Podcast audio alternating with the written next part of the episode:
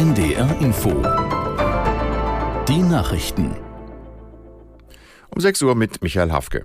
Nach stundenlanger Verzögerung sind in der Nacht 17 von der Hamas festgehaltene Geiseln freigelassen worden, unter ihnen vier Thailänder. Sie werden jetzt medizinisch betreut und konnten nach sieben Wochen Haft in Geiselhaft ihre Familien wieder treffen.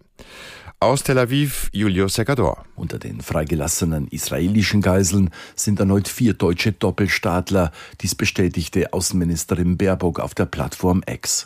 Fast alle der 13 israelischen Geiseln wurden aus dem Kibbutz Beri entführt. Im Gegenzug wurden wie vereinbart 39 palästinensische Häftlinge aus zwei israelischen Gefängnissen entlassen.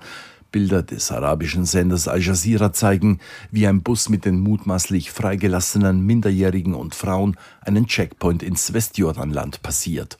Die Hamas hatte sich zunächst geweigert, die Geiseln freizulassen. Als Grund gab die Terrororganisation an, Israel halte sich nicht an die Vereinbarung, die am Freitag endgültig abgeschlossen wurde. Erst nachdem sich die USA, Katar und Ägypten eingeschaltet hatten, kam die Freilassung der Geiseln in Gang. Vor dem Hintergrund des Gaza-Krieges reisen Bundespräsident Steinmeier und Bundestagspräsidentin Baas heute nach Israel. Die beiden höchsten Repräsentanten des deutschen Staates folgen einer Einladung des israelischen Präsidenten Herzog. Im Vorfeld des zweitägigen Besuchs in Tel Aviv hob Steinmeier das Selbstverteidigungsrecht Israels hervor und sprach sich für eine Zwei-Staaten-Lösung aus. Nach einem Zwischenstopp im Oman reist Steinmeier dann weiter nach Katar. Dort wolle er sich für die Freilassung weiterer Geisel einsetzen, hieß es. Katar hat Kontakte zu Hamas und vermittelt zurzeit zwischen beiden Seiten. Die Grünen haben auf ihrem Parteitag in Karlsruhe kontrovers über den Kurs in der Asyl- und Migrationspolitik diskutiert. Am Ende stimmten die Delegierten doch für den Dringlichkeitsantrag der Parteispitze.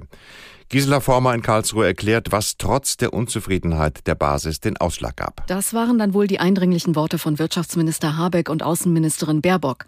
Beide warnten davor, dass ein Nein zur Linie der Parteiführung einem Misstrauensvotum gleichkomme und das Aus der grünen Regierungsbeteiligung bedeuten würde.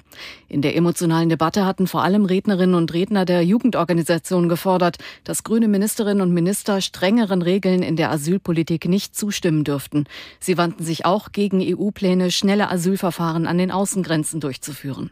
In der Fußball-Bundesliga ist Werder Bremen gegen den Tabellenführer Bayer Leverkusen chancenlos geblieben. Die Bremer unterlagen mit 0 zu 3. Aus der NDR Sportredaktion Christina Schröder. Laut Werder-Keeper Michael Zetterer waren die Gäste eine Nummer zu groß. Mit dem Sieg steht Leverkusen nun wieder zwei Punkte vor den Bayern. Dahinter lauert Stuttgart, das 2 zu 1 in Frankfurt gewann. Bitter wurde die Partie für Felix Brüch, denn der Schiedsrichter stellte mit seinem 344. Einsatz den Bundesliga-Rekord ein, musste nach einer Halbzeit aber verletzungsbedingt abbrechen. Unterdessen bewies der BVB gegen Gladbach Moral und drehte einen 0 zu 2 Rückstand noch zum 4 zu 2.